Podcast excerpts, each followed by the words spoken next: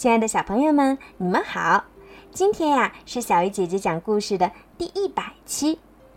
小鱼姐姐想了半天都没有想到该怎么样庆祝这个有意义的日子，于是呀就在前一天，也就是昨天，公布了小鱼姐姐的私人微信。如果有小朋友想要发语音跟我点播故事，又或者是你有什么好玩的事儿想要讲给我听，都可以加我的微信哦。今天呀，小鱼姐姐要讲的故事是有一位小朋友点播的，还是一团糟。一大早，狐狸家门口传来一阵敲门声。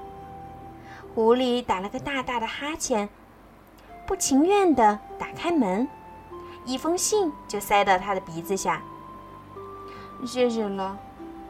他迷迷糊糊地回到床上，打开信封。亲爱的外甥。今天晚上我打算去你家玩儿。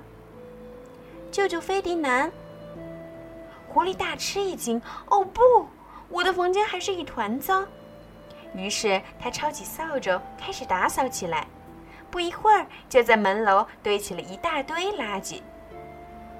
我把这些玩意儿往哪儿丢呢？狐狸推着这些垃圾走在山间的小路上。这时，他注意到地上有一个洞。这倒是合适，于是他就把垃圾扫进了洞里，就回家了。欢是突然被惊醒的，他的客厅里传来一阵巨响，咣当，就像屋顶坍塌一样。只见客厅中间出现了一大堆垃圾，欢不禁抓狂，这些玩意儿是从哪儿来的？他抓起扫帚，把垃圾一股脑的扫出家门。接着穿过树林，把垃圾丢进一个洞里。在洞的下面，兔子一家正在吃着午饭，美美的嚼着蔬菜沙拉。突然，一大堆垃圾从天而降，哗啦，正好落在大饭桌的中央。大家都吓呆了，一团糟了！妈妈，小兔子嚷嚷着：“拿刷子来，一个兔子一把。”兔爸爸命令着全家齐上阵，把垃圾刷下了饭桌，扫出了兔子窝，扫到山路上，找到了一个隐蔽的草窝，把垃圾全都丢进去，就回家重新做午饭了。不一会儿，山鸡从树林回来，找自己的小窝下蛋，可一看，怎么能这样啊？这些家伙简直是一团糟。他把垃圾从窝里扫出去，扫下山坡。垃圾沿着山坡滚下去，叽里咕噜，稀里哗啦。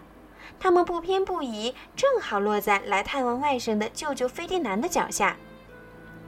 舅舅把垃圾扫起来，然后来到狐狸家，把垃圾堆在大门外。瞧我在来的路上撞到了啥？舅舅对来开门的外甥抱怨：“哦不！”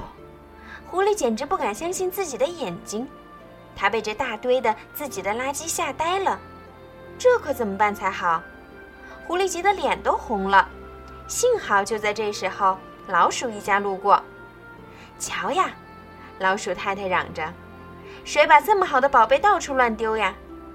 于是他们把这些垃圾都捡走了。狐狸终于松了一口气。好了，小朋友，今天的故事讲完了。听完这个故事，你有什么感想呢？我们的垃圾可以随处乱丢吗？好了，明天我们再见吧，晚安。